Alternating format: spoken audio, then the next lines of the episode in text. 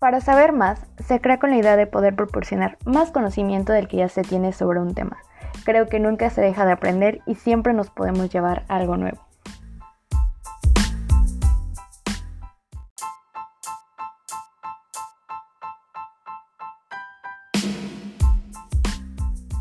Hola, hola, bienvenidos a este primer episodio del podcast para saber más.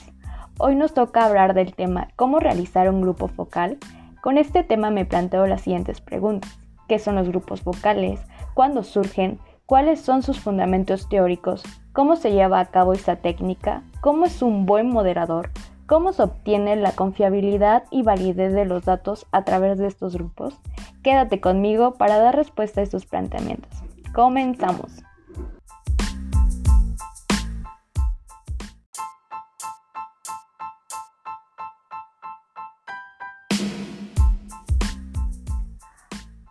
Para hablar de los grupos focales, primero tenemos que saber qué son estos grupos, sus características y bueno, toda la información posible para comprenderlo. Para empezar, los grupos focales es un espacio de opinión para captar el sentir, pensar y vivir de los individuos, provocando autoexplicaciones para obtener datos cualitativos. La técnica es particularmente útil para explorar los conocimientos y experiencias de las personas en un ambiente de interacción que permite examinar lo que la persona piensa, cómo piensa y por qué piensa de esta manera.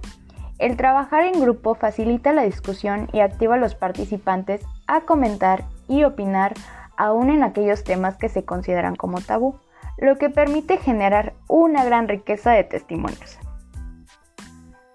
La técnica de grupos focales surge en la década de los 30, cuando los investigadores sociales se cuestionaron sobre la precisión de los datos que obtenían. En especial se preguntaron si la excesiva influencia que tenía el investigador sobre la información ofrecida por los sujetos podía distorsionarla y también si las preguntas cerradas, que eran las más utilizadas, eran limitantes y por lo tanto arrojaban datos incompletos. Como resultado, a finales de la década, se diseñaron estrategias grupales que permitieron mayor libertad y apertura a los entrevistados. La aplicación de esta técnica no solo se ha mantenido de manera constante, sino que ha sufrido variaciones por la influencia de las nuevas tecnologías, dando lugar a grupos focales por videoconferencia y grupos en Internet. Cabe resaltar que actualmente se le conoce como una técnica importante de investigación cualitativa y que su uso se ha incrementado considerablemente en los campos de la ciencia humana. Los grupos focales se fundamentan en la epistemología cualitativa, debido a que da pauta para que puedan realizarse de la mejor manera. Además que en este enfoque permite el análisis de la comunicación, lo cual es uno de los aspectos que se requiere para esta herramienta. Ahora bien, ¿cómo se llevan a cabo los grupos focales? Los grupos focales se llevan a cabo en el marco de protocolos de investigación e incluyen una temática específica, preguntas de investigación planteadas, objetivos claros, justificación y lineamientos. De acuerdo al objetivo se determina la guía de entrevista y la logística para su consecución, elección de los participantes, programas de las sesiones, estrategias para acercarse a ellos e invitarlos a participar, etc. También es importante considerar las características del lugar de encuentro, que sea de fácil acceso, de preferencia un espacio conocido y no amenazante, que haya una sala con una mesa grande y sillas. Idealmente debería contar con una cámara Gesser, donde se ubiquen los observadores. Es necesario tener una grabadora de audio y de video para registrar el intercambio comunicativo del grupo focal, tratando de minimizar el ruido y los elementos distractores para proporcionar la concentración del grupo. Damos una pequeña pausa y continuamos.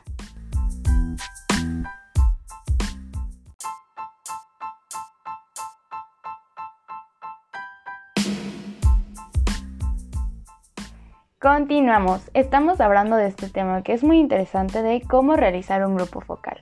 Ahora bien, ya hablamos del espacio, qué son los grupos focales y cómo se llevan a cabo, pero nos falta responder cómo es un buen moderador. Antes de responder esta pregunta, definamos qué es un moderador. El moderador es una de las figuras centrales en un grupo focal, quien dirige el diálogo basado en la guía de entrevista previamente elaborada, da la palabra a los participantes y estimula su participación equitativa. Un buen moderador conoce el tema que va a indagar, muestra capacidad para estructurar y de redondear temas, tiene claridad y sencillez de expresión lingüística, es amable y muestra sensibilidad de escuchar con atención. Tiene capacidad para dirigir e interrogar críticamente para confirmar datos. Muestra buena memoria y retiene lo dicho.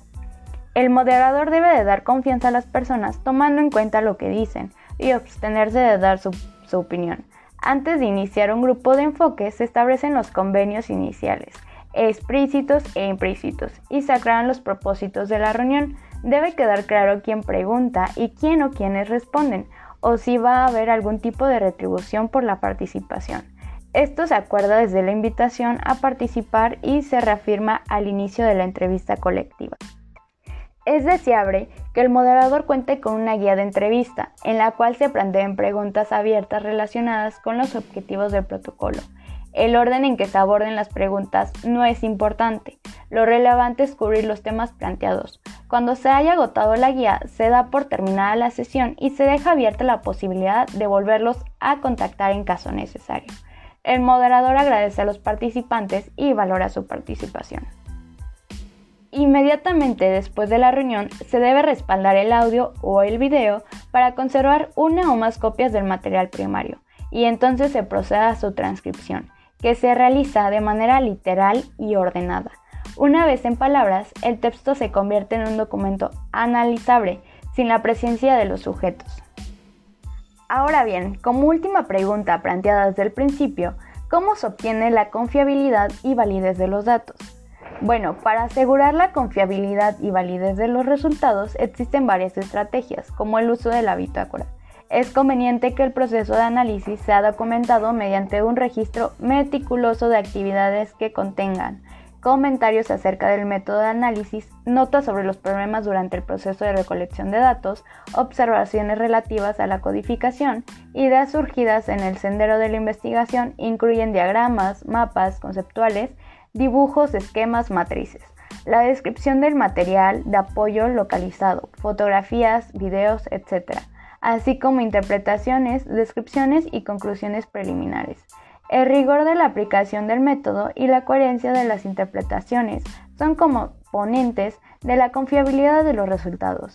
La práctica más mencionada por los investigadores es la triangulación. La triangulación se realiza una vez planteadas las dimensiones del análisis. Se procede a integrar las fuentes bibliográficas, temáticas, teóricas y metodológicas y los estudios previos relacionados con los testimonios clasificados. Una vez reunidas las fuentes, se tejen con las interpretaciones de los investigadores para la contribución ordenada de una primera versión general de reporte. En todo proceso de análisis se debe tener en mente el planteamiento original del problema de investigación. Una vez agrupados los temas para la redacción final, se procede a sintetizar las ideas, ordenar metodológicamente los conceptos y construir el texto en un vaivén de teorías y realidad, con el fin de describir e interpretar el fenómeno estudiado, todo lo cual se expresa en la escritura del documento final.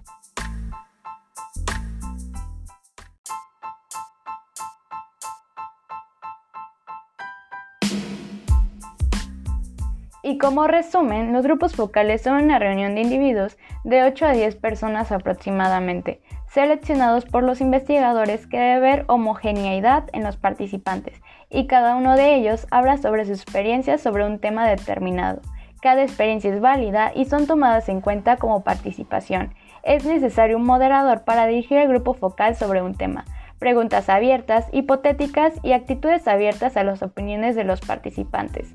Se crea una interacción, discusión y una elaboración de acuerdos sobre el tema a tratar, la cual es guiada por el moderador. Agradezco mucho su atención y espero sintonizarnos en el siguiente episodio y sobre todo hayas aprendido algo más.